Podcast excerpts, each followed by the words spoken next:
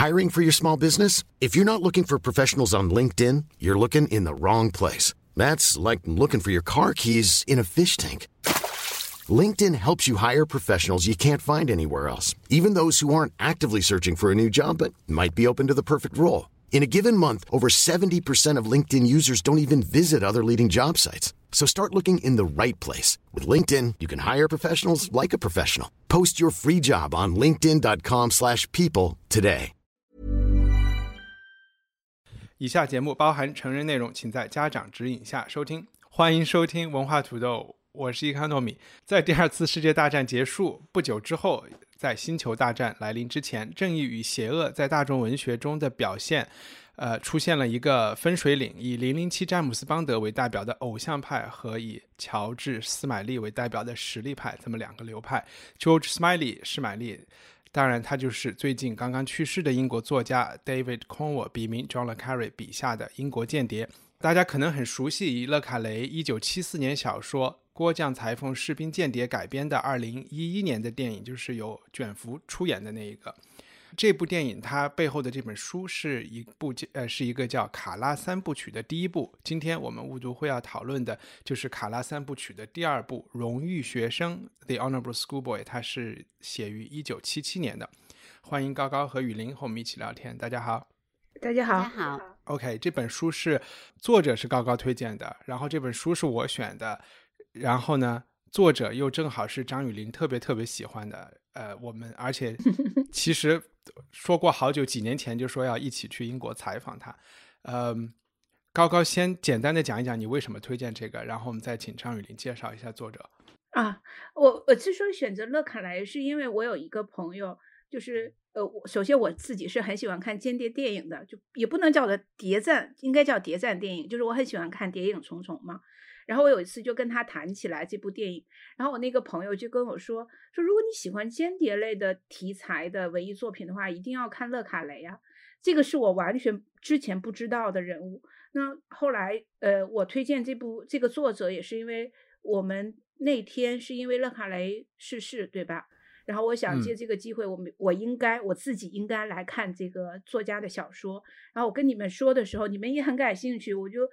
我就觉得那看来我是 out 了，我是真的应该好好读一读。所以当时我有让一帆来推荐，就是如果读勒勒卡雷，我们应该看哪一部？你推荐了《荣誉学生》，我挺意外的，因为我以为你会推荐那个《郭将裁缝士兵与间谍》嘛。但我没想到你会推荐这一本，我也想问问你为什么？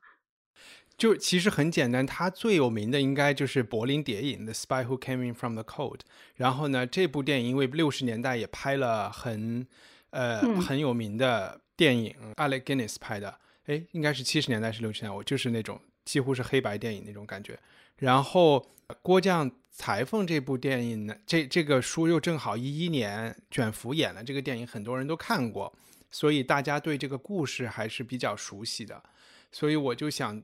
干脆就看一选一部选一本没有看过的。那《荣誉学生》是紧接着郭将发生的故事，然后他的故事又很大篇幅都发生在香港，在七十年代的香港。然后因为现在我们可能对香港挺熟悉的，我又觉得，哎，那可以看一看冷战时候的香港。而且在一般在讲冷战故事的时候，都是很欧洲中心主义的嘛，就是发生在柏林、布拉格这些地方。大家可能对于发生在东南亚，其实也就是所谓的这个冷战的美国和苏联，然后有时候中国卷入的这个斗争，就没有那么多，就是大家没有那么多从文学上看到，所以我就选了这这这部作品。后来我读起来在想，这部作品是不是有一点敏感？因为我在看，我刚刚翻了一下《纽约时报》的。就是中文版对它的，就是它的讣告里面没有提这一本小说，但我觉得在正常的状态下应该是会提的，尤其是对中文作者，版的呀，对吧？在国内有出版，嗯，是上海人民出的嘞，是零九年出的，我觉得应该还行。嗯，对，零九年出的，嗯，嗯，因为里边也涉及到少少许的，因为如果我们想这是七七年的写作，对吧？七七年在英国的写作，它里面涉及了一些中中国的当代史吧，就是其实里边有讲建国，然后有少许的文革，还有平反这些事情。其实我觉得从英国作家在七十年代就写到这些事情，还挺有趣的啊。就是回到雨林，勒卡雷，你好像对他情有独钟，嗯。首先，我一直蛮喜欢英国文学的，嗯，英国文学是我蛮喜欢的。如果要从 国别，蛮喜欢的那个一个文学传统，英国的文学传统。但英国的文学传统里面，就是其实间谍小说这个传统还不只是勒卡雷了，对吧？要要说间谍小说这个传统是挺深的，什么呃格林啊什么的都写过，那就不用说那个零零七这些了。零零七是那种最有名的，还改编最多的。但其实很多著名的英国作家都写过间谍小说，嗯，也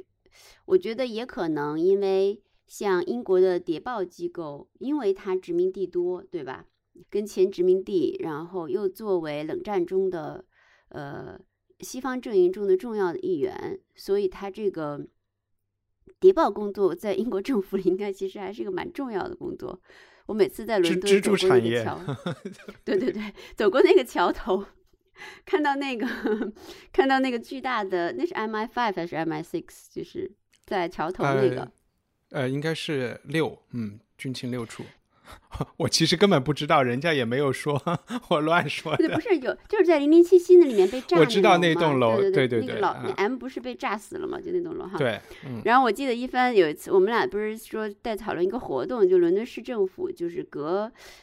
隔隔三差五，他们有那个 open house 那个活动是吧？就是把那个历史性或者关键的政治机构都打开放。我们说要如果有朝一日这个 MI6 也开了，我一定第一个冲进去看一下到底什么样。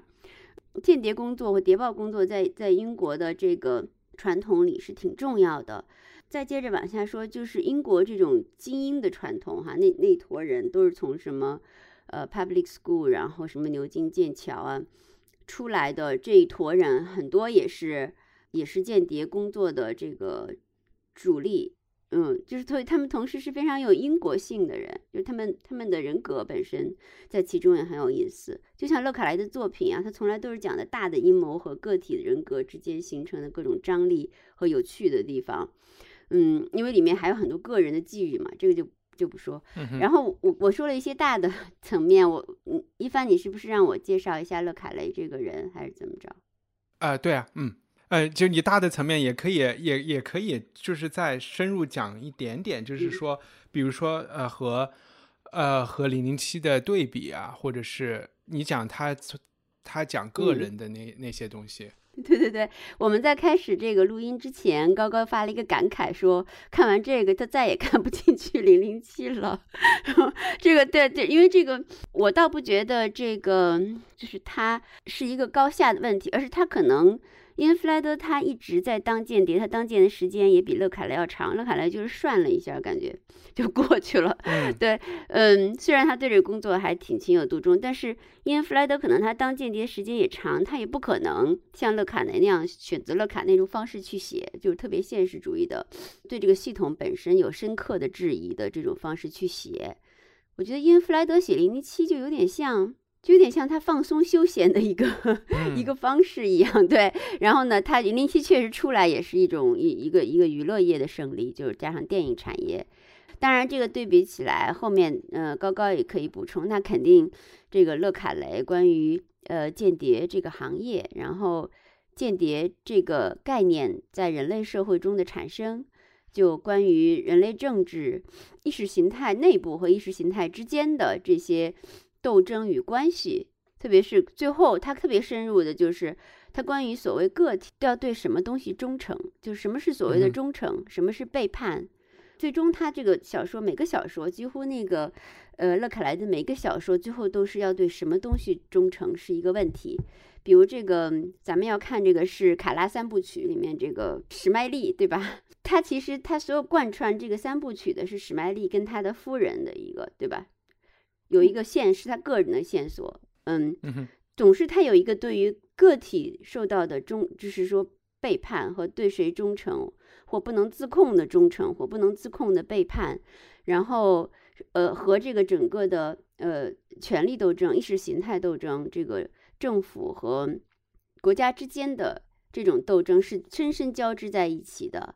就是说他的很多，比如说我们看的这个里面还有一条线，那么 Jerry 那个杰里对吧？嗯，嗯是叫 Jerry 嘛的英文名字。对 Jerry，最嗯后他他跟最后对吧？最后他跟那个女人的一个一个关系，常常这个在勒卡雷作品中，有有一个很致命的东西，最终是落到是一个个体的动力。嗯，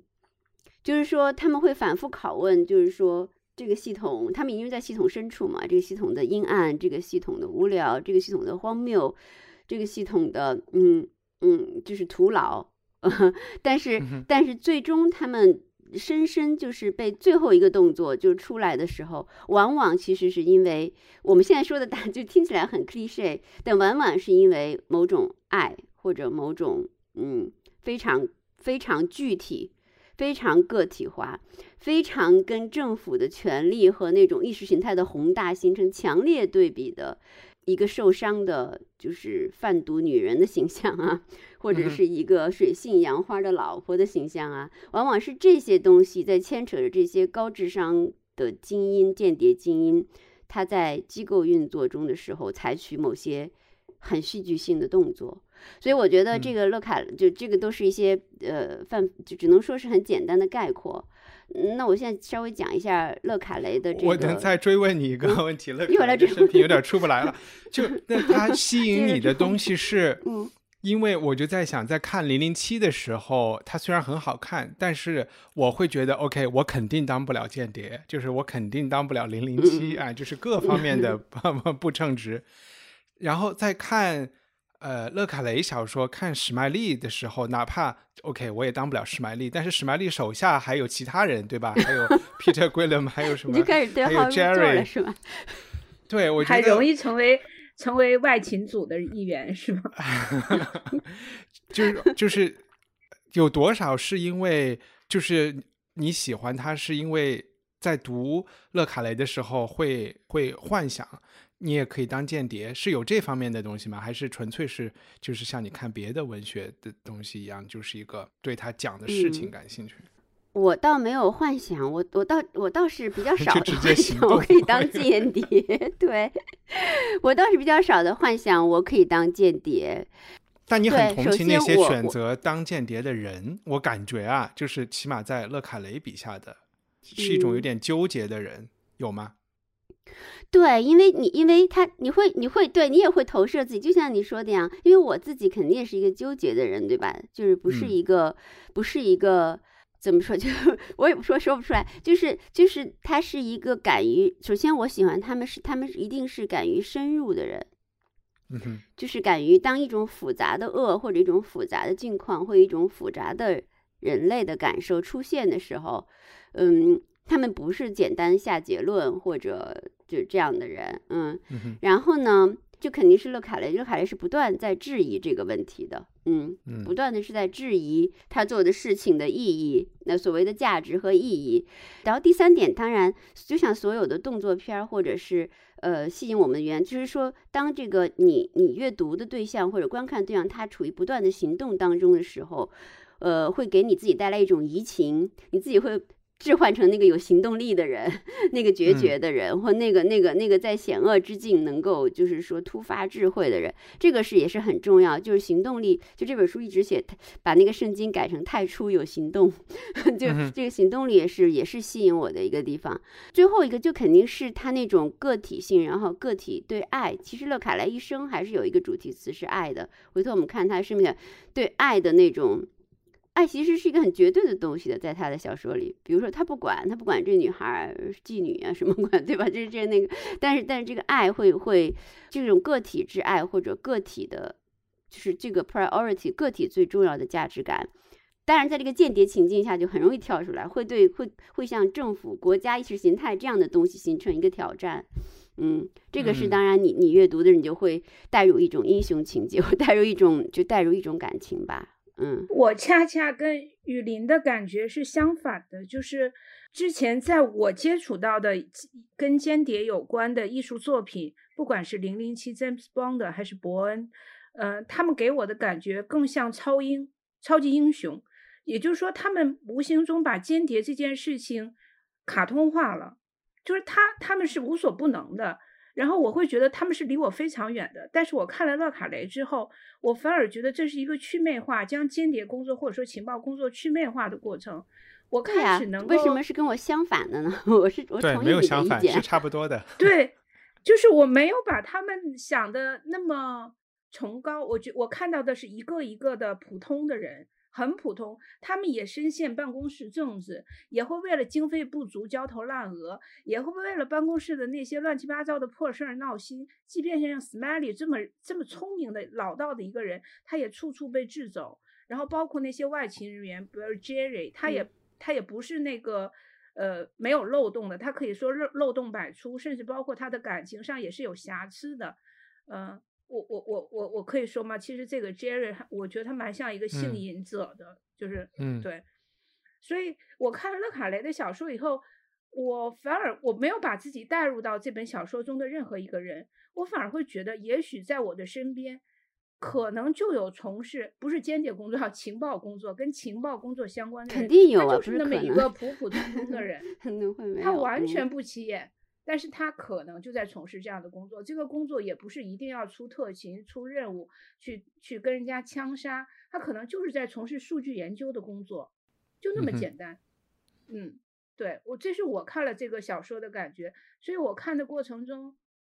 我那个过瘾的点。不是任务过程中他怎么去完成那个任务，我更关注的是在每一个任务的具体的执行过程中，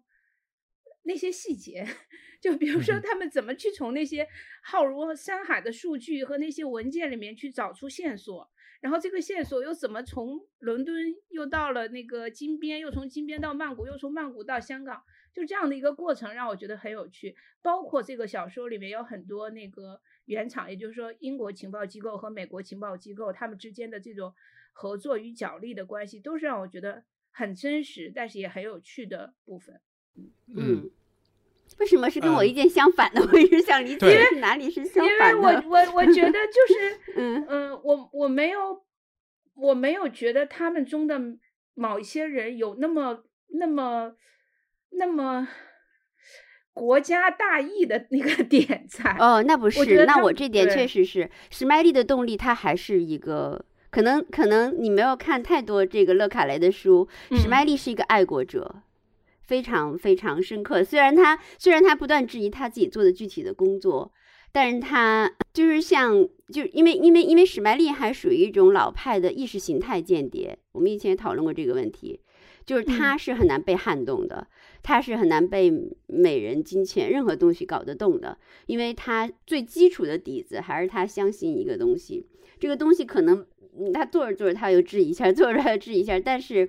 但这个史麦利还是基本上是一个很难被撼动的意识形态间谍，嗯，就是他是深信他的意识形态的，然后在这个意识形态的，就是前提之下，嗯，他嗯有很多举动是也是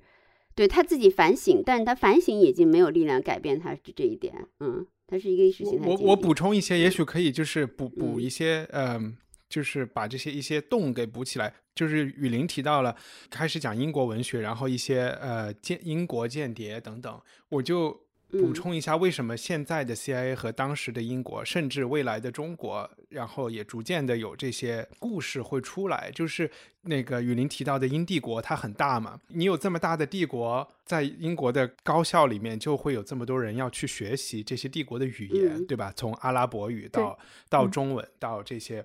然后去学习嗯。这些语言的人，他们就会像阿拉伯的劳伦斯一样，去到那些地方，然后和当地的人，所谓的 native，然后生活在一起，像呃嗯。奥维尔一样，会去什么缅甸啊这些地方。嗯。然后他们去了那些地方，就会看到，或者是他们就会理解到，就像去了越战的美国人一样，看到就是所谓的这个资本资本帝国，呃，然后这些大词的造成的悲剧，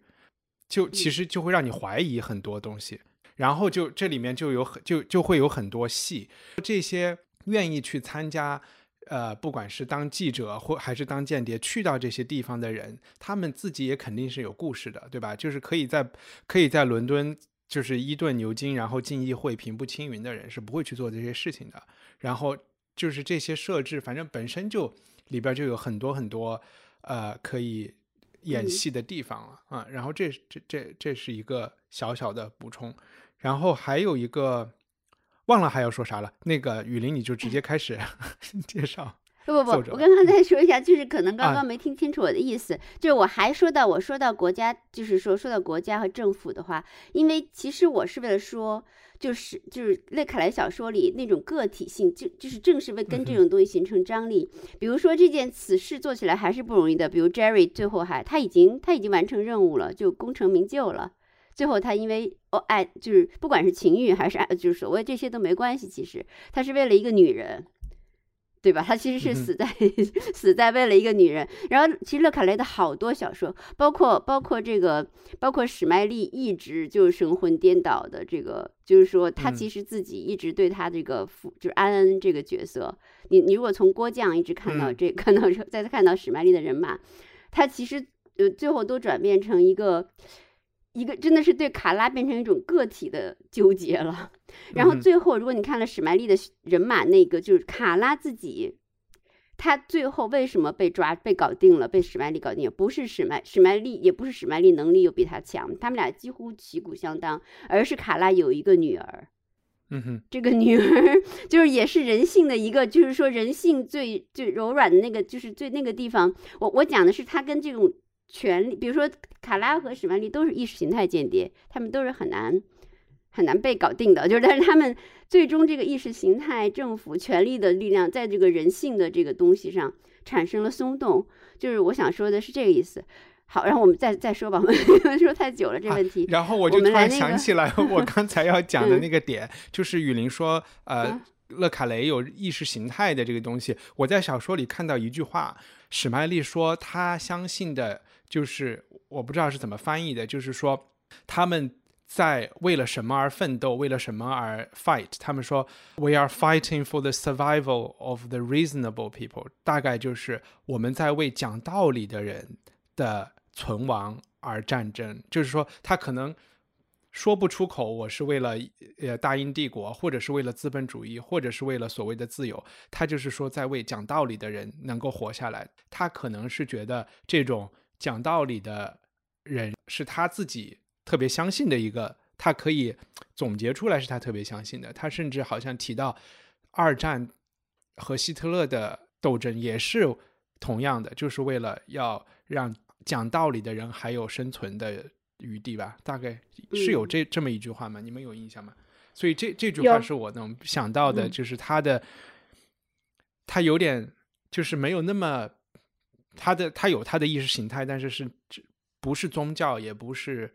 也不是说是是为了主义对，嗯，但我觉得不是那个一凡，他一史麦嗯利其实史麦利应该是一个坚定的意识形态间谍，要不然就是说这就不对。你看后面最后这一段，我我我说完这个我就开始说正，要不咱们就其实问题上纠结太多。他最后不是说史麦利写给他老婆一封信嘛？就整整个小说的最后，嗯。就我幼年时代记忆所及，选择地下工作是因为要达成祖国的目标。其实，其实这个这些关于史麦利的三部曲里面出现无数次祖国、国家、那个什么，呃，非常，他还是一个虽然就是用他这种坚定的、忠诚的意识形态间谍提出的质疑，或者遭到的不公对待，形成勒卡雷自己的质疑，但史麦利在这个小说里的形象是一个坚定的老派的意识形态间谍，是很难被动摇的那种，是怀着一个相对坚定的信念来来。那你是是说他的是信念来工作的，他对官僚、对政治会有怀疑精神，但是他没有更深的。，对他不会怀疑他的意识形态的，他深信他嗯的意识形态，嗯好，嗯，好，我们不要插讲这个问题，我讲讲，你们就多讲，我就再讲点勒卡雷的生平，你们就多讲一点。嗯，对，其实勒凯雷他这他这个本名是叫 David John Moore 呃 Conwell，他就起了一个法国名字叫勒嘎黑，就勒勒嘎黑是嘎黑是那个方块儿的那个那个那个意思，就方形的，然后是一个小的这个 accent aigu，就是有一个小小的这个撇儿，呃。他呢是一九三一年十十月十九日出生的，然后他在呃很遗憾的是他在去年年底十二月十二日辞世了，他享年八十九岁。嗯，他的生活当中可能，因为他讲起来就特别长，可能有几个点特别值得大家知道的，就是，呃，我从开从最早顺序讲，他爸爸是一个就是有享有国际声誉的大骗子，就是他爸爸，就是说是一个人生过得非常不真实，因为勒卡雷小时候是在呃很著名的一个私校，在英国西南的叫做 s h e r b u r n 上学，他上着上着学。就被他校长告知说你你你你不能在这上学了，因为 你爸妈付不起钱，你爸破产了。就他很惨的小时候经历，就是说，因为他爸爸，然后就被抓进监狱里了。然后他妈妈，他生母就更奇怪，在他极小的时候，四岁的时候，就突然有一天提个箱子就走了，再也没出现过。虽然勒卡雷后来找回了他，但是他对他生母所以这书里也有这个影子的，嗯。对对对对对，好，这是这这是他的生活，他也反复就其实他里书里有些形象都是他爸爸那种形象，呃，国际大骗子形象。然后他妈妈也也有在书里有影子，就他那个所谓的姑母什么的，就是他妈妈那个感觉。然后他就还有一点，他是在波恩，他学这里写的是他在波恩大学学过瑞士的波恩学过外国外语文学，很要强调他学的是德国文学。他这个人非常热爱德国传统。对德语文学和德语有着深厚的感情，他认为他自己也具有一种德国性，就是既热烈又严肃的那种德国性。然后呢，他就反正这这都是呃中国英国经典这精英路线啊，牛津，然后在伊顿教学，然后在外交部工作，然后 MI6 就吸就吸收了他。呃，他在职的时候，一九六一年就写了第一本小说。那那英国的五十年代，这个冷战时期是间谍的这个高峰期哈。所以英国呢，这个英国五十年代这个最著名的故事就是他们 MI6 的这个四个大大苏联大大叛徒，嗯，其中一个这个金 Philby 是和勒卡雷的关系还挺蛮紧密的，他也在多次在叙述当中，就是这个 Philby 为原型，他写了《郭将裁缝士兵间谍》，嗯，他就把 Philby 作为那个海顿的原型，就是那个背叛的 Philby 确实也是一个苏联的间谍，而且很成功，最后还就回到莫斯科了，嗯。嗯，对，所以这这件事情值得一提。对，然后他就当了一段间谍，他没有当很长时间间谍，其实他就做了一些文职工作之后，他就离开了间，就开始成为专职的写作者。但是是在柏林，对吧？他好像是被派到柏林去了。对他被派到柏林去过，柏林现在那个著名的饭店，就是大家如果知道那个饭叫什么来着，我突然想不起名字。对，埃德隆还有一个餐厅叫 Le Gahe，就是根据他的名字取的，嗯，特别著名的一个埃德隆安德鲁埃德隆饭店的一个餐厅，我还去那儿吃过饭，我记得很冷清，没什么人。嗯，对他等于说他一生就写了大多数的著作都是间谍小说，有很多被改编成电影。嗯，有几个最著名的就是，呃，都改编成电影，什么女我们包括都看过《女鼓手》啊，那个夜班经理呀这些。其实差不多就是这样，他一直不懈的在写间谍小说。就他在死前，对吧？是二零一九年还出版了最后一本，那叫什么来？一帆，你还给我买了来着？你还替我在伦敦买过？忘了是 Our Kind of Traitor 吗？不是 Our Kind of Traitor，是后面还有一本 Agent Running in the Field 啊。OK，这个红，对对对，我也看过，还忘了。对对对对，这是所以他越越就是说呃，然后就洛卡莱生平，就我个人非常非常向往的一点就是，他就是他住在那个一个一个非常美的地方，是 Como 是吧？呃，对，Como 的一个对，Como 的一个康沃尔是吧？康沃尔对，康沃尔乡下的一个，就是说等于说建筑界叫做世界尽头，就那种是最最最。棒的一种呃建筑家庭建筑就居所的地方，意思就是说这个建筑的你你再往这个建筑再前面看就没有人类世界了，所以是人类世界的尽头。他的家就在一个悬崖上，直接面对着大海。然后当然往往这面走是就是说平原啊、草原啊、就是山村啊这样东西。然后就他的家就在他的家就是一个一个一个小庄园一样样，就在大一个悬崖上，直接面对着大海。听着有有点像秦 皇岛的那个图书馆，对，他就是这样。然后他就是每天，他他他肯定是要早上，他也是清晨六点多起来写，他从来都只拿笔写，他拿笔写在纸上，到最后都是这样的，一一摞一摞，然后再重写。他故意把那个行和行之间留的比较宽，很老派的，然后就再重写。他早上起来写作，然后下午可以去海里游泳，然后晚上就喝红酒，招待朋友。我觉得我的我人生的那个理想 理想居所和生活方式，感觉就是这样，因为他有一个跟自然很近，然后有一个绝对的，嗯，因为间谍小说是很费脑力的，然后有绝对的有在海里游泳，然后让你的体力宣泄出来，然后开可以喝好的葡萄酒。好了，这就是我的胡言 乱语，关于勒卡雷生平的，你们补充吧。我就我看了几个他的采访，我觉得他屡屡提到的一个点就是，呃，雨林也说了他和他父亲的关系，然后这个他在对可以看出他一一生从写作还有他自己的人生阅历，一直都在反省他父亲和他的家庭和对他带来的影响。他有说过自己就是他是一个中产阶级家庭，或者是说一个他父亲很想让他们家庭成为一个富有的中产阶级。然后包括就是不择手段的要挣挣钱送他去寄宿学校，呃，然后给让希望他成为一个律师、医生这样的一个人。其实，在他身是烙在了他的他的世界观里面的，在他年轻的时候。所以他说他去选择，不管是去伊顿教书还是去外交部，这些都是他觉得他在帮他父亲完成他父亲的梦想。但是。就是从他的写作之后，他才慢慢的就是说走出来，就是说他其实他本身是自己是不想要那些的，但是自己前半生的很多努力都是在他父亲的阴影下面完成的。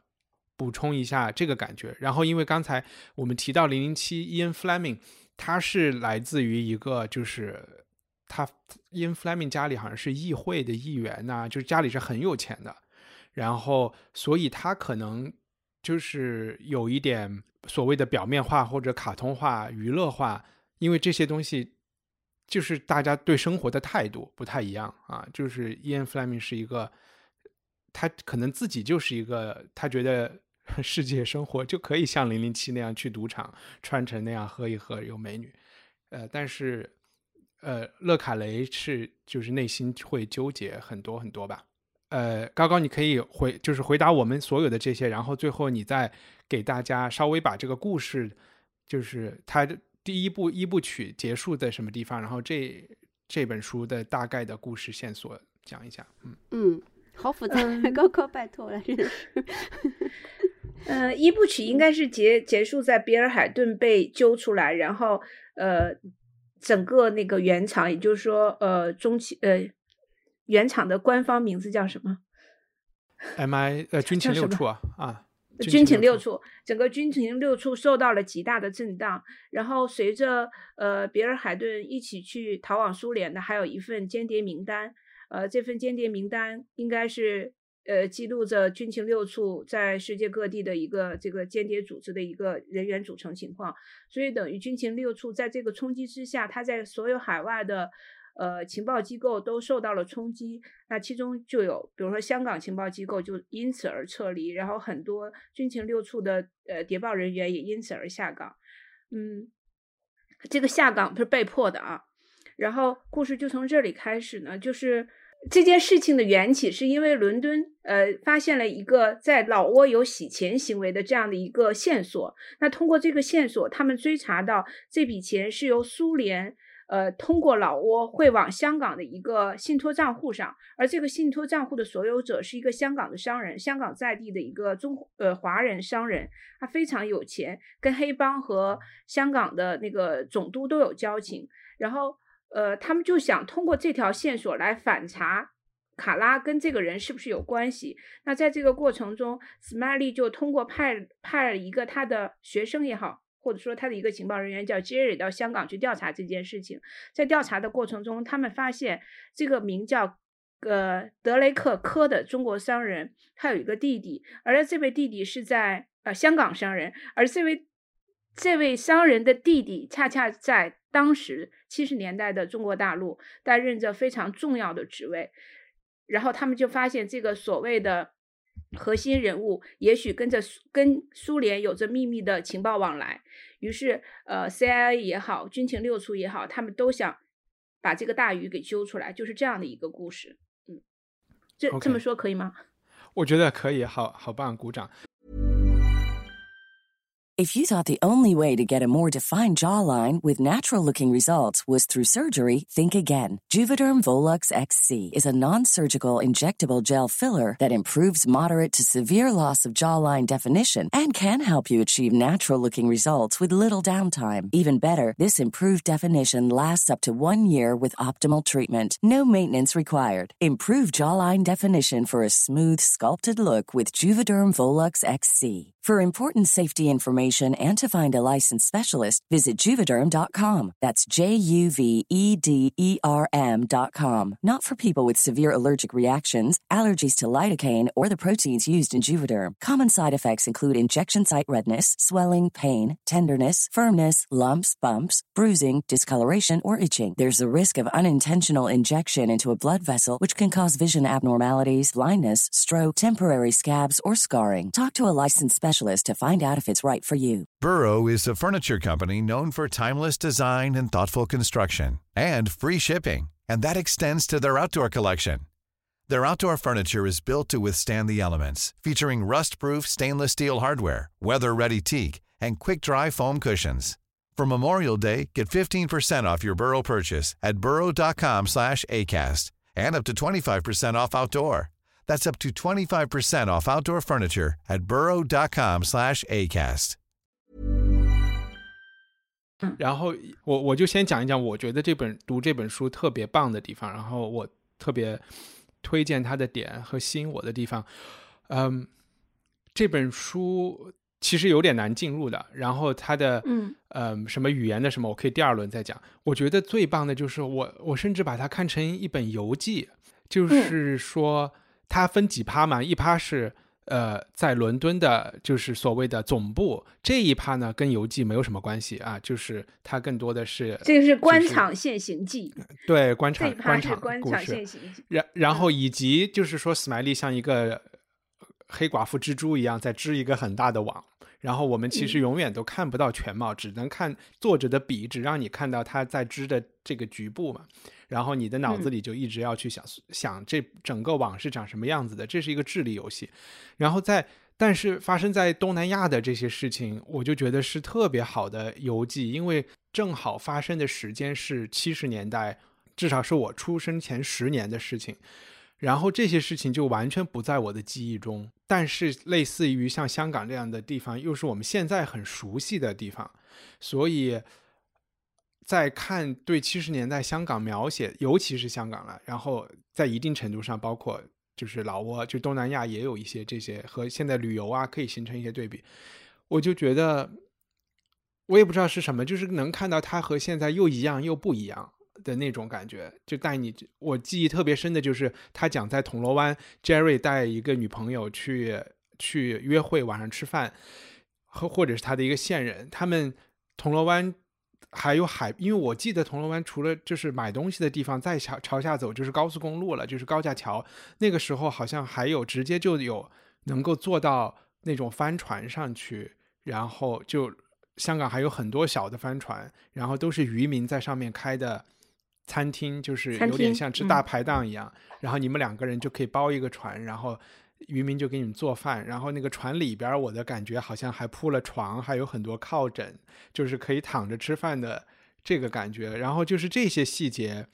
是我觉得特别特别棒的。然后其中又有一些其他的细节，比如说香港的阔太太们去连卡佛买东西啊，这些你会觉得哇，他们那么早，其实就和现在的中国 差不多，新贵差不多啊，就是七十年代的香港发生的这些对比，所以我，然后包括他们去新界呀，去这些新界的农村里啊，这些东西是我特别特别喜欢的。然后包括后来我就说，在东南亚发生的战地记者跟着他们的吉普车去红色高棉占领的地区啊，突然下大雨了呀，然后一个记者具体怎么在酒店去找什么人去联系啊，去联系采访对象啊，所以这些是我看的特别嗨的地方。嗯所所以反正总结起来，我就觉得它就挺有一这种游记的感觉的。嗯嗯，我觉我我说我看的时候的感受啊，就是确实像一帆说的，这本书进入很难，而且你进入进去以后，因为它线索太多了，嗯，会让你觉得有一点复杂。尤尤其是当你全部看完以后，你会发现故事其实是一个简单的故事，但是作者在书写这个故事的时候，他把所有的线索都汇在一起的时候，他其实就是织了一个网，而这个网上的每一个人，他都有自己的前史，有自己的背景，甚至你单拎出来，可能他都有自己的独立故事存在，所以写的很细致，都会觉得有点，呃，没有重点。怎么讲呢？这个读的过程中有一点，稍微有一点。有的时候会不耐烦，但是呢，有一些细节又会让人看得血脉喷张，就是很兴奋。尤其是刚刚一帆讲的，如果我们把整个故事的场景分为三部分，一部分是伦敦，那是一个官场现形记了，就是军情六处是他们之间的那些那个那个各种勾呃勾心斗角的事儿。然后香港呢，就是执行任务，怎么去找线索。那包括整个东南亚地区，包括越南、老挝、柬埔寨这三个地方，其实当时正处于战争。战争状态，那那个地方又是另外一个场景，就是如果用民不聊生形容，都我觉得都有点太简单了。所以这三个场景汇集到一起去的时候，它给你带来的那个巨大的冲击力，嗯，是别的别的这个呃悬疑小说呀，或者是什么什么这个爱情小说是没有办法去比拟的。所以我看这本书的时候，我很很感动，因为。如果按照我的习惯，我可能一开始会去看《过江裁缝是士兵与间谍》，但是我看到《荣誉学生》的时候，我就能够体会到，就是一帆选择这本书的良苦用心。我似乎通过这本书想清楚了很多很多事情，包括香港为什么在今天是这样的一个状态，我我似乎都想明白了。对，想明白什么了呢？别藏着掖着。就是因为我我之前只是听说香港是一个间谍之都，是一个情报之都，但是我通过这本小说是真真切的感受到“情报之都”这四个字到底意味着什么。我也现在能够理解为什么反送中法案提那个推出之后会遭到多方势力的这个参与，以及中国政府为什么那么坚决的在做这件事情。我似乎。能够想明白了，对，嗯哼，这个没有问题，这个立场可以播出。我我其实刚刚刚才讲的那种，我一下提醒了我的一个感觉，就是可能在我们在看就是设于东欧的间谍故事的时候，其实它的就是社会和文化。和就是大家经济生活状态都相对差不多，对吧？你就无非就是东德比西德穷一点，但是都是同样的人，然后他们的背后的价值观也没有那么大区别。说实话，就是我觉得共产主义、资本主义也就都是德国人脑子里想出来的东西。但是在这个故事发生到这儿的时候，你真的能感觉到，就是这个团队工作。在东南亚，在香港，然后甚至有人飞去上海，然后在和伦敦，还有和美国，他们都在，就是这个世界一下就打开了。然后他的这个不同的人的境遇那么不一样，就是那些你是一个记者，你可以从红色高棉的地方下午再报道，晚上你就回到香港的酒店，可以在那儿可以去刷夜，去酒吧里喝酒，但是。对于当地人来说，那就是他的世界，就是香港离他是一个十万八千里的地方，更别提伦敦了。就是这种距离，嗯，就是现实距离和真实的大家生活中的这些距离之间的这些碰撞，我觉得反正是挺让我印象挺深刻的。而且我感觉整个呃，整个英国谍报网在在远东地区，它所遭遇的不仅仅是意识形态的。困境，它甚至包括文化的困境也会有。这个困境是他们，呃，可能甚至比意识形态的困境对他们造成的不理解和困惑更多的地方。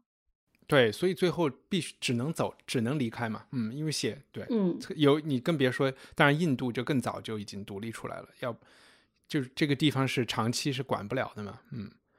对，我还记得，就是因为那个俱乐部 记者俱乐部特别有名嘛，我想一帆也应该知道，就是就在那个离大馆不远那个山那个那个对斜坡上，嗯，嗯 对，每次路过那儿都还觉得真是挺感慨。记者俱乐部确实是一个间就交换情报或者是各种就是说情况流动的地方，嗯嗯，是一个间谍之都，香港，嗯，好多间谍之都都是特别有魅力的地方，什么伊斯坦布尔啊、贝鲁特呀。伦敦呢？对，想要想要附和你们两个人刚才说的，这是这这个这个书。虽然你想，勒卡雷他是一个一个一个真的英国英国人，一个欧洲人，但他且就是基本上我我就是看的时候，你觉得你要只要看进去了，你就觉得神游天外那种感觉。就是从香港那个他写特别真切，他的那个呃现实主义呃功力是非常强的。就是说，从香港到那个呃老挝是吧？然后又到越南，到塞贡，到到西贡，对不对？嗯，然后就是然后又回到香港，然后一边又是在伦敦，然后这个这个你的你的你的整个的这个思维就基本是在就是整个神神智都被他抓住。这个勒卡雷他是他确实是一个，他后来成为专业作者的时候。他也是一个身负行动力的作者，这所有地方他都去过，嗯，所有地方有一些东西，你所有的资料，对所有的一点一滴，他他的现实主义能，他的现实主义这种，嗯，就是把人让人身临其境的那种那种能力，不不是就是不是只是因为脑筋发达，或者是查资料功力好，他花了很多时间就去到香港，包括去到呃这个就是那些呃东南亚那些地方，因为他在他的那个自传里。还写过描述了这些去那些有战乱的地方嘛，写的还特别特别生动。嗯，他说有一次，比如他就在越南哈，他说那次我蜷缩在湄公河畔的掩蔽壕里，这辈子头一次听见子弹 飞射进头顶上方的土地时，用颤抖的手在肮脏的笔记本上吐露愤慨之情的，并不是我，而是我那位勇气十足的虚构英雄。战地记者 Jerry 就是那个，就是咱们的 Jerry，咱们读的 Jerry，嗯，呃，Jerry 呃 West Bay，对他来说，被子弹击中只不过是日常生活的一部分。我始终以为只有我是这样的，但后来我认识一位知名的战地摄影记者，他告诉我，只有透过镜头，他才能摆脱恐惧。我从来都没能摆脱恐惧，但我了解他的意思。就是说，他其实是自己是去了的，但是他很害怕。他说他从来没有说没没有说就去多了战地他就不害怕了。他去了很多有战乱的地方，就是说毒枭横行的地方，他就讲了他这些实际经历，而且在香港也花了很多时间。就就基本上这还是有一些间，他还是有一些间谍的功底的，就是。又无所不用其极的获得情报，坑蒙拐骗，友谊夹着贿赂。他对那个子弹的有有一个描述，他就是说，他可能是另外那个美国记者讲的还是什么，就是说你怎么在那个战乱的地方。开始你就听到一个子弹都很害怕嘛。他后来就是有一段他说，当你被机关枪扫射以后，你就会觉得被一个单发的子弹击中算个屁那种感觉。然后 又当你被你身体的一部分被一个就是高射炮弹给给炸炸飞了以后，你又觉得被机关枪扫射扫射一下也也也不算什么。就 这一段我印象挺深的。是是是，所以我就是在补充附和你们一下，你们说那种特别就是引人入胜的，有一个部分，它确实是来自勒卡雷，他很很有富有行动力的写作功夫，倒不是嗯，不是说他想象或什么的，嗯，对对绝绝对不是，我也有一个很具体的印象，就是他在描写，就是 Jerry 去了跑马地一个就是那个那个 Drake Cole 修的新修的那个楼盘，呃。就是竣工的时候，他不是把自己的小三儿放进去了吗？然后他在楼下看到，他就连那个那个楼就是几单元几号的那个字体是什么，是用什么工艺贴上去的，他都很详细的描记了下来。我当时就想，那他绝对是都是去看了、去调查了、拍了照，或者是怎么样去研究了，才能够写的那么具体。其实问一下，这个书的翻译，你们读起来的感觉，因为。这本书的英文原作是我们读的这几本书里面，按理说啊，你想是一个英国作者写的，按理说是应该是很顺的，又是一个当代的作品。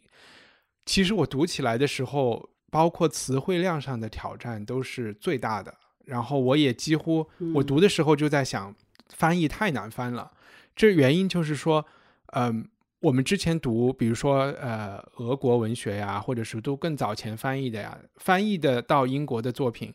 或者是英国古代的人写的东西，啊，好读很多。就翻译的时候，其实你找了两个文化中的最小公分母嘛，就是你不会去用一些很本地的词汇，就是在这本书里有相当多的词汇是，我觉得就是特别口语化的，然后也是，而且是一类人，就是说他想描述的这个记者圈子呀，或者是间谍圈子啊，或者是某种学校哪一类学校毕业的人啊，他们之间的那种说话方式，他们的那种俏皮话，你乍一听、乍一看，表面上你很难明白他们在说什么的。所以我我我读的时候，特别是开始还挺困难的，还用了好多次字典，我就特别。想知道读这个的中文版是一个什么样的体验，特别是那个语感，你觉得他们那些就是那些小伙子们在互相喝酒聊天的时候，是给你们的感觉是什么人在？因为我找不高出高好像已经颇有文化感触，上的对。在聊天之嗯前，让高高讲吧。我我我看这本书的时候，过这个整个过程中，我都有一点愤怒。我就在想，这是什么烂翻译啊？这个这个译者到底他懂不懂英文啊？就我整个读的感觉就是前言不搭后语，就是话与话之间好像没有逻辑关系，然后东来一下西来一下，然后甚至包括人物的那个说话的特征也不是特别明显，就是我只能感觉到 Smiley 和 Connie，然后就是他的那个。他的那个小组成员可能说话是有一点不同的，但到了香港记者，就香港那个呃驻香港的外外籍记者这一趴，我觉得这这这一块整个就是混乱，甚至包括 Jerry 到东南亚以后，他的整个在这个战地过程中的这段描写，更是这个方位感就是整个都是乱的。然后，当然我以为是翻译的问题，我觉得是是拿个随便的一个什么。什么翻译软件翻出来的？呃，当然不影响这个故事情节，还是很吸引人的。但是文字太差了啊！你现在这样说，我似乎能够理解，可能是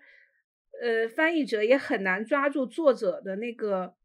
语言的精髓，所以他也就很我觉得就会有点嗯像，如果说有人要翻译，像我们上次读的《顽主》。就是嗯王朔笔下的八十年代的北京人胡同里面的人，他们说话的那个劲儿，你要翻译去英文，或者是跟一个俄罗斯人讲，如果你在那个文化里找不找不到一个对应的人群，那个感觉就出不来啊啊！对对，就得两个文化混的都特熟那种才行。嗯，就是两个文化，对，他一个是两个文化都得很熟，另外是这个两个文化里得有相似的，得有相似的这个点。就比如说这个，这英国人里就你你说北京胡同，你就找一个伦敦的一个，就是比如说在东区的穷人，你可能去对应，但是也许这两这个上面你也许对应上了。那如果比如说这个他翻译一个伊顿公学的人，或者一个呃英国的一个吊儿郎当的一个人，这个记在香港的有一个记者，他总是。好像自己是梵蒂冈里面的一个人一样，对称呼人都是，他好像自己人是，就是在我感觉他自永远说话都像是在梵蒂冈里跟各种主教在说话的，有一点牧师口气的这个感觉。这个人设本来就已经很唯一了，然后我就觉得在中国找不到这样的，在中文世界就你只能体会到这种口气之后，把它翻译成中国文化里的那种另外一嗯。个位置的人。就比如说，呃，梵蒂冈的牧师口气是，嗯，比如可能对应为我不知道 中国文化当中的梵蒂冈的牧师，你是说有说教意味？你说的是哪个呀？不呃，就是 Jerry 的上线。嗯，就是那个谁，那个吴一个叫 Crow 不是不是威洛是吧？威洛洛啊对对对对对，那你就可能把它翻译成一个中国文化里类似，嗯，我就觉得只有那种就是好像是一个书记对县官说嗯话的那种感觉，就是大人大人啊什么的这种。他对别人说话太监都这样说，顾代是反讽似的这样说，对吧？应该是反对有点反讽我可以有点反告诉你的，就是嗯在嗯在中文译本里没有这种感觉，嗯哼，对，不太有这种感觉。我没有发现有嗯这样一个人。但你会感觉到 他是一个比较老，就老于世故的，比较对，就是就是事态有一点，嗯，有点全，就是说 sarcastic 这种心态的人，但是没有会觉得啊他说话都是这样，对，嗯，他对他的描述是一种，就是他肯定。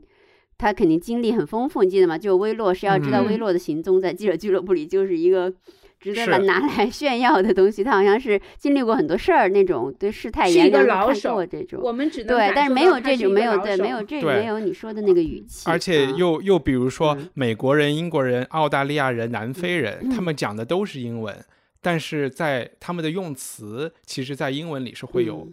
区别的。然后呃，英文读者读的时候，脑子里想象的口音也有区别。但是你在中国翻译成中文的时候，你难道把它搞成一个河南人、一个东北人、一个四川人，又觉得会？就反正我就想说，嗯其实编辑这这本书的翻译是挺难的。很不容易，对，可能翻出来已嗯经 算一个已经很 很不容易的一个成果。确实他，勒卡雷他由于他很他有他还是有一种，因为他的间谍也做文书，其实间谍的文书工作要求蛮高的。嗯间谍也做文书工作，然后他有什么牛津的、伊顿的，呃不不是有有牛津的 Sherborne 的牛津的，然后在伊顿教文学，所以他其实他是有一种稍微有一点点学者的态度了。他用的真的嗯还你想关于中国，比如那些中国当代史的那些都是都是术语，都是中国的 那些词儿，嗯用的还嗯挺。就是用的还不算不不算看起来很荒谬，至少没有那种特嗯别荒谬的那种用法。嗯，所以，所以我估计翻回来还真的挺难翻的。嗯，嗯，然后你们对整个就是对他讲的这个间谍故事有有什么想说的吗？然后我也不知道你们看不看国内的，就是谍战剧，我也不知道国内的因为我没怎么 看。你会觉得谍战剧有，我相信他们的编剧会有去借鉴，或者是从勒卡雷的故事里学到什么东西吗？我我印象中，中国的谍战剧让我觉得，呃，属于翘楚的是《潜伏》，就是《潜伏》里面也有很多关于主义的争论，关于人性的争论。嗯嗯，这是我认为最好的。但是，嗯，我没有办法把它跟勒卡雷的小说去进行比较，因为，呃，潜伏讲的故事，它还是相对于完全中国环境下的故事嘛，它只是讲的国民党和共产党之间的这个情报情报斗争，它没有涉嗯及到一个、这个海外的这个概念。嗯，嗯，在中国的这个呃谍战类的小说或文艺作品里，很少有涉及到海外的部分。嗯都是台海的。嗯嗯嗯，嗯。我想给大家推荐一个特别好的。还是我们法国人的比较了不起，对，虽然法国的情报机构经常不为世界所提，我们一提情报机构都是 MI6、MI5、CIA，呃，什么，嗯，那个以色列叫什么来着？莫穆萨德啊，对，穆穆穆萨德德，然后 KGB，完全都不知道法国人有有没有情报机构，感觉是。但是法国有一个电视连续剧，大家可以在网上找到，就叫《Le Bureau de Légende》，就是叫翻译成传奇办公室，其实不太准确。其实这个这个办公室基本就是派外勤，派长期外勤。如果你出长期外勤，你就得有一个真正的 legend，就是 legend，就是你你就得有一个完全另外的来。比如说，一帆我派你去做去那个什么，嗯呃，叙利亚待个八年、六年、八年，你你你的工作是呃呃电子游戏编程员，你就真的得去编程，在公司里你就得真嗯做这个工作，不是不是闹着玩儿的。然后你就真的得在那儿交朋友，有你的人生，然后有你的，就是然后这些人又回来。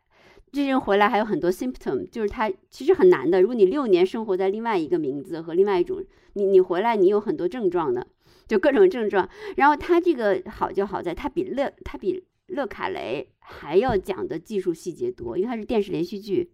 嗯，真的那些间谍该怎么做怎么做怎么做怎么，就是那个那个那个贴近间谍生活的那个又又往前大大又推进了一步，因为法国人一向都是善于往人性的真实面使劲推。就是你看一下那个叫做《传奇办公室》，是可以有有中文字幕的，就是在网上可以找到。就真的真的是，嗯，我觉得那个是间谍片里面，绝对高高不会让你失望的，就是不会让你你看过勒勒卡雷，仍然可以看它，仍然可以看它，对，呃，不会觉得没意思，绝对不会。我在 Netflix 上最近也看过一个法国的所谓的法国的，就是军情六处的一个一个，但是是一个情景搞搞笑剧了，然后嗯。就就是和这个没有什么可比性，但是纯粹想搞笑的，我我在那个 show notes 里把把那个片子弄也也也也列出来。哎，我我这个问题就是很很故事细节了，因为其实这个嗯，这本小说里呃有相当一部分是提到苏联和中国的关系，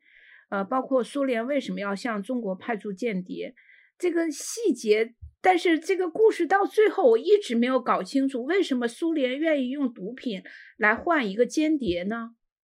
这个部分不是不是这样，不是是你理解的这样吗？我我理解的是，他要把他弟弟从中国搞出来，是吧？应该是这个意思吧？对呀。你们记不记得有一个细节？那个飞行员他被科派到那个云南边境，他要把一些毒品放到那儿。然后他那个科跟他说，你要带一个包袱回来。对，那个包袱其实是科的举，这是我我不认为这是苏联政府的决定，这是科的举动，这是科要把他弟弟弄出来捞出来，这不是这不是苏联政府要求把他的间谍放弃掉，然后用毒品换，不是不是不是，不是苏联的动作。所以说，在勒卡的小说里有很多基于，比如科这个人，他是一个很有意思的人，他是。绝不相信，他就说政治有什么用，对吧？他是不，他不是意识形态间谍。他说他相信蒋政治不拿来试用，不拿来税，政治只能拿来换成钱和利益。所以这个要捞他弟弟的行为是科的行为，不是苏联那个，不是对，不是机构的一个行为。可是他如果把他弟弟从从中国弄到香港去，如果被苏联人知道了，不是死得更快吗？那不见得，香港还未补，香港可不见得，因为香港是英国的地方，它对香港是西方人的势力还蛮大的地方，苏联还没有完全搞定，他们不就是怀疑苏联不就紧着在这本书里 要往香港搞嘛，要把香港给给给给就想要那五十万想要弄他嘛，就是但是就是没有弄得太对嘛，就没有弄太好，嗯，对，所以他也可能是把那个我的意思就是把那个弟弟换出来以后，他们可能是。呃，也也也是要，也可以把他在香港，就这个这个砝码怎么讲，我不知道。但主要我感觉是科的个人意愿更重在这里头，因为他可以换出来在香港再继续，因为香港是香港，好像英国那时候就是也就反正也成衰势，渐渐渐渐还没有出现，就更搞不太，主要是向英国做主了，但是好像也已已经呈现一种衰势。嗯，你接着说，高高，你刚才想说的。哦，然后我觉得我对书里有一句话特别感有趣，我我印象很深，就是他们在一次会议上提到说，中国是世界世界谍报网的最后一个底线，就是是谁都攻不进去的。有提到，有提到，绝对有提到，对对对，绝对有。对啊，就像新冠之下，它没有航班了，你就完全没有办法搞定，除了云南那儿可能还有可能，就是边界不清晰的地方。但其实这个这一这一些中国，就是说中国历史，呃，就是这些人的背后的这些故事，其实让大家可以看到另外一条，就是中华人的历史，我觉得是挺有趣的。就是说，这个对，呃，就是从传教士到清朝，然后在民国，然后他们培育下的，因为科在二战的时候，科和尼尔森这个兄弟俩，他们不是也有逃难到重庆去吗？啊，然后我记得我奶奶之前就跟我说，他们他小时候就是打仗的时候，就是跟着教会的学校，他们叫难童嘛，然后从山东一直逃难到，也是到了重庆。然后这里面就其实你就就蛮蛮有趣的。然后这些人他们后来回到上海以后，这这俩兄弟又其中一个人又去了香港，然后。又完全是，就是人生有好大的变化，然后又在南洋做生意，就是这一系列东西。然后因为他的尼尔森，他的兄弟留在了中国，后来被派去莫斯，呃，被派去呃苏联学习，成为专家。依然他们讲他对中国那么有用，就是因为他曾经有海外的经历嘛，他有这些，他他有关系有技术，后来又又在中国成为了成为了比较重要的技术人员。然后，反正就这一这一套系列，就即便是在那么情报人员全世界都攻不进去的中国，他还因为必然那么大那个历史，他其实还和周围有挺深的联系的。我也觉得这个是，对我挺想，我特别想这个东西能被拍成一个剧，就不知道谁。对他有点有点对，嗯，拍的成本还蛮高的，要嗯要到处去那什么，但是。但是就是因为吧，我觉得勒卡雷他的小说有一个特点，他确实还，嗯，虽然这个也是一个一个类型小说，但他还是比较知识分子化，他有很多对话，嗯哼，而他有很多精妙之处就在那种冗长的会议室的对话里面，就是就是拍成，就这这这个也也还蛮挺，但当然他行动里面也挺多的了，嗯，就是就是蛮多的，真的是充满了对话和和分析。一帆说那个对我也印象特别深，就是从上海上海黑帮到香港的这个上海上海黑帮到香港黑帮的这个这个演绎，包括和潮汕人和客家人的这个这个关系，就是分析的都还挺。呃，我我就说对于这些历史，我就觉得它其实是华人的历史，对吧？然后，但是由一个英国作家来书写，我就就是有一点生气。然后我也不知道，其实。可能我们的听众可以推荐一些小说，因为很多东西，我最近 BBC 做了一个做了一个剧，是也是一个二十世纪早期的一个小说改编的一个英剧，叫《黑水仙》，然后讲的是在呃尼泊尔和西藏发生的事情，就也和中国有一点关系，然后你就会觉得其实历史和。大家对于历史的理解啊、记忆，很多东西是来自于文字的书写嘛。然后你只要不去写这些东西，其实这个东西就和你没有关系了。然后在这一段历史里面，我就觉得，因为没有什么当代的中文作家去写这一部分故事，可能有一些回忆录啊，这这样的东西，你就会觉得是一个特别大的损失。然后这批人慢慢的也就不在了，就有好多，就是我们四九年到。到现在，很多中国的感觉是我们这个文字里应该记载的很多很多故事，其实都没有被写下来。就是说，其实也是要看，就这个这个也跟传播力有关。就是说，如果因为勒卡雷的文学本身好，嗯，他也可能咱们有人写过，但可能就没你咱们就还没进入阅读视野。我觉得勒卡雷还是因为他这个呃。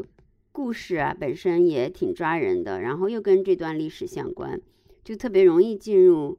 大家的阅读视野。而且，对，不知道就是，对我就觉得金像金庸他们，其实在香港可以随便写嘛，就是 我倒不说他不没有随便写，就是嗯，因为他写的是古代的，就是古代的事情，然后就当代的，嗯，就觉得如果他去，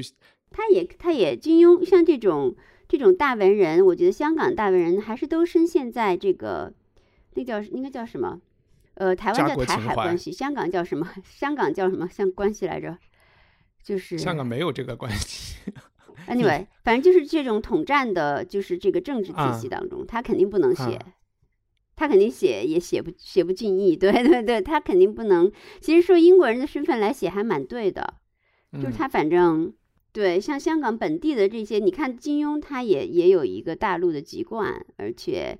就是联系都太紧密了，而且文化精英都是统战对象啊。他们他他他还是什么 基本法起草委员会的成员呢？对呀，对啊，就是就是他是有他在他在他是在话语上有影响力的人嘛，这毕竟是统战的最大的对象，嗯，肯定是，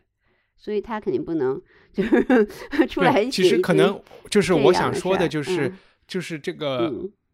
就是文化实力，其实就我们现在特别喜欢提，就是国力、国力、国力。但是，稍微你你做的，我觉得就是在文字上的这个实力和对历史的研究啊和什么，然后再看到，就哪怕是在通俗的领域看到英美的输出，你都就觉得特别可惜。嗯，我其实觉得不是文化实力的问题，是而 是。而是，比如说，我们如果把整个中国的情呃呃间谍史或者说情报史去做一个分割，很精彩那可能 一一部分是在抗日战争时期，一一部分是在嗯内战时期。那关于这段时间的有关呃间谍的故事，其实很多，我们在电视上可以看到大嗯批。那呃，建国之后，然后一直到八十年代，其实整个中国是处于一个相对比较封闭的一个状态。嗯那个时候，如果有间谍，可能也是来自于苏联或者是日本。那不是最大的间谍，肯定是台海间谍，肯定是跟台湾之间的。，对，台湾也多。嗯那而且，对对对但是嗯这部分东西是不被允许，或者说国那个没有没有说你可以去写的。那你他如果说嗯你、他如果没有明确的说你可以去写，那有嗯些题材可能就是不能碰的。那如果再到八十年代之后，那是跟美国之间的这个这个这个这个情报战，那是离现在更近了。这部分可能更是你你很难去那个去去做文艺创作的。所以我，我我觉得不是文艺不是书写能力的问题，而是呃政治环境的影响吧。对，肯定。我我刚才的意思就是，比如说我对尼泊尔、西藏在那个时间，现在就完全被黑水仙这个故事给笼罩了。虽然它是一个有点奇幻的一个故事，然后比如说又对呃冷战中的东南亚和香港，你就被勒卡雷的先入为主的东西给，就是它就占据了你、你你你整个对它的认识嘛。我我嗯想说的就是，当你完全控制出版的时候，其实有好多你本来可以有的所谓的软实力就完全消失了，你就没有办法去做这些事情。对，我在这里可以讲一个挺有趣的事情，就是乐，因为我是看资料的呃时候嗯看的，就是乐卡雷在写间谍小说的时候，其实有一段时间他还在军情呃六处工作，嗯然后他写完了以后，他要拿给他们的那个法律顾问去看，的看他有没有有没有一些不能写的东西。那他的法律顾问就说，可能在在这个你是不是保密这个这个问题上是是没有问题的，但是呢，可能有一些东西你需要改一改。然后当时的军情六处也曾经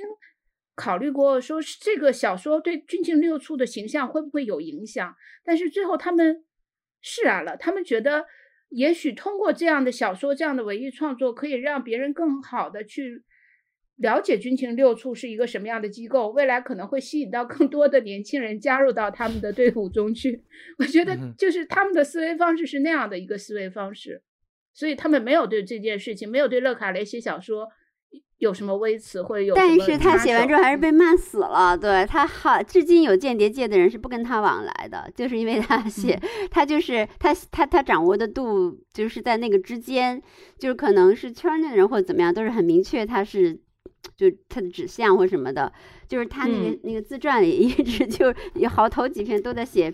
就是那个，反正他就声称他说其实我不是一个间谍间，一直是个间谍，然后或者是当的没法当了，一个坏间、一个烂间谍，所以我转头写小说了，然后卖我的间谍生涯。他说我其实本来就是个作家，我只是一个当过间谍的作家啊。但就是他就是因为他写了这些东西，我忘了是在哪儿啊，就是嗯。但这不能就是雨林，你找我就说，我觉得他的那个也不能完全是一个很诚恳的呃，就是反馈，就是他明显我在读这本书的时候，还是有一个很清楚的感觉。他特别这本书在某些地方读起来，就像你在 YouTube 上能看到的“我为什么离开了苹果”的这种 vlog，然后 他有很强的就是一个一个前员工对就是对对前对对，是有这个，对对对对对，这点是有对，但就是说，肯定他写了，有人恨他，这肯定是真的，对对对，有人有人马上就对对他都写了很实实名写的，这里面就是哪些人 哪些人都再也不就是什么国防大臣什么都 说我知道你是什么样的人，里面写的是，就是说都都就是觉得他很不怎么地，嗯我我就想问你们，对于其实，在勒卡雷很多部小说里面，他的一个对英国或者对情报的一个中心的，呃，就是批评吧。我我总结一下，可能一点，你们怎么看？起码从这本小说怎么看这个问题？第一就是英国和我们就把它说英国和苏联的斗争，当英国的间谍也采取和苏苏联的间谍之间，就是他们的手段。都已经高度相似以后，其实就分不出道德的高下了。就是嗯我觉得这是他想讨论的一个问题。我想说的是，就是嗯，可能跟你这个有一点相关。就是我在读这本小说的时候，我一方面能够感受到勒卡雷的对于中国，或者说对于整个呃跟他意识形态不同的世界的一种刻板印象，就是他有一些地方是能够表达表露出来的。但同时，我也能感受到勒卡雷对于这种状况的一种反思，其中有一部分特别明显。我我来读一下，我刚才找到了。他这是一个人，这个人叫呃库洛，就是我们刚刚说到的那个老手，间谍老手。他深了一口气，品味熟悉的乐趣。东方从未让他失望过，阁下。我们对他们殖民，我们腐化他们，我们剥削他们，我们轰炸他们，我们抢他们的城市，无视他们的文化，再以我们分支无穷的宗教派系来混淆他们。我们又丑又臭，让他们遮掩又掩鼻。欧洲人之臭，让他们退避三舍。而我们钝到不自知，然而我们坏事做绝，还拼命想更尽力使坏，却永远无法探知亚洲微笑下面的奥秘。就是，嗯，我想说的就是，呃，我有的时候在看这本小说的时候，我我我是有的时候会挺生气的，我就想，嗯，这种生气可能。源自于我这个愚蠢的爱国主义情节，我就觉得为什么在我们这个香港的土地上，你们你们要摆出一副组织的姿态？那另外一方面，我又能够感受到他通过他笔下的人物去进行这种思索，尤其是杰 Jerry，就是包括他去到那些东南亚的战争频发的国家，包括在香港，他所以感受到的那种那种基于道德最朴素的道德感的那种嗯很复杂的情绪。啊，这部分是让我觉得很，让我也感觉很复杂的东西。我是不是有点有点肤浅？但但这不，你说的这个其实是更大的对帝国主义的反思。对对对，呃，是殖民问题的反思。对我我刚才说的那个是更细节的，在间谍上，就比如说苏联杀人，我们其实。就是我说的，也杀的呀。他们有那个谁，有一个成员就是剥头皮的呀。法恩原来是剥头皮的呀。对对呀。所以我觉得这个技术不是他们的问题。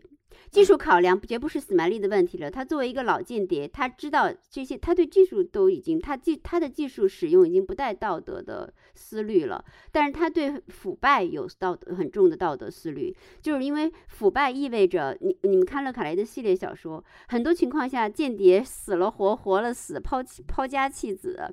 然后离婚的离婚，然后自己又献出生命，最后他的工作只是上层官僚的一个交换，一个利益交换，对对对，就变成跟美国人的一个利益交换，或者是跟更大的官僚，甚至跟他们的敌方阵营的一个利益交换而已。对对对，都搞定了，大家都 OK。然后这人该该死间谍该死已经死了，或者是在哪儿 混了七八年，灰头土脸，家也没，老婆也没了。所以他这种这种官僚机构的腐败，这种人性的腐败，然后这种呃作为意识形态。泰螺丝钉的一个一个一个意义和价值，这种生活的意义和价值，和可跟跟他个人追求的爱和内心的东西的一个冲撞，我觉得是勒卡来质问的更多的。至于手段，他早就已经幻灭了，肯定都是用这。你看他们这获取情报都是坑蒙拐骗，就是各种这这个他手段他没有道德负罪感了，我已经觉得已经没有了，把人害死了，就那什么银行那人。给给他们搞了以后也给人杀了，就这种间谍小说就是这样，它会反映出。我记得我以前看间谍小说，我觉得更就更有意思，就是因为它不是一个侦探小说。嗯，对。比如说你侦探小说是死一个人，真的要负这个人的责的，真的要把凶手逮出来，然后要对吧？善恶要清晰的。间谍小说因为是政府之间的罪行，所以他就是死十个人，死一百个人。最后你会发现，就是勒卡雷最最大的质问是，其实是虚妄。最后，嗯，就这些人生命的价值，他的工作的价值到底是什么意义？嗯，我觉得是这个是他最要挑战的。另外一个批评就是，我觉得也是小说里。不一定是从谁的嘴里提出来的一个批评，就是虽然你说这是国家之间的罪行或者国家之间的动作，但是往往它还是由个人来执行的。就是施买利和卡拉的个人恩怨，你们会觉得其实施买利和卡拉他们其实就是在浪费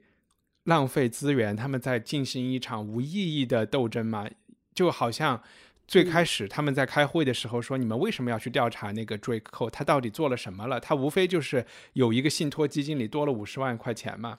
然后为什么要浪费这么多精力？而且斯马利去开会的时候都一直提醒自己不要提卡拉的名字，不要让别人觉得这是个人恩怨。就显然这里面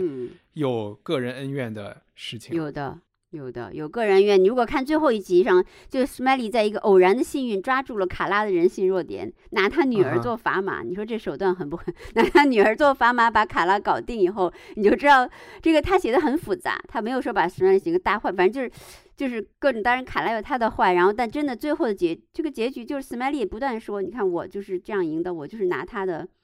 拿他最拿他的最爱的人来做砝码。他就自己不断的是在总结这个他的胜利方式，同时他也产生就是各种厌倦，对，最后就是让他产生厌倦。对，我就问你们个人不会觉得，嗯，就是间谍这个行业，它就有点像广告一样的，就是互相抵消的，可以少少搞一点嘛？就像你说法国，它不一定有那么强的，大家不是照样安居乐业，还是说一定哪里？你看那个电视剧，法国人也使劲在搞，虽然搞得不是那么有名。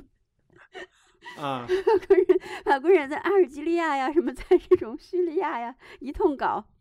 就是就是搞得没有那么，就是法国人就是没有搞得这么有名而已。对，就是间谍工作一直是，嗯，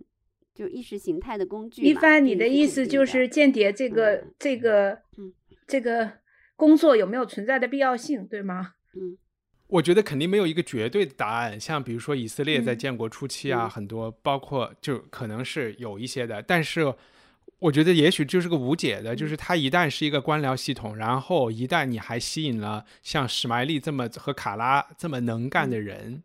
然后你还做出了行业声誉，好像你还为了自己的声誉要要要做大做强，越做越好，然后这件就就搞得。就会有吧，对，我觉得可能就就就搞得越来越没有必要的，有一种感觉，因为间谍提供的就是信息，对吧？然后你就想，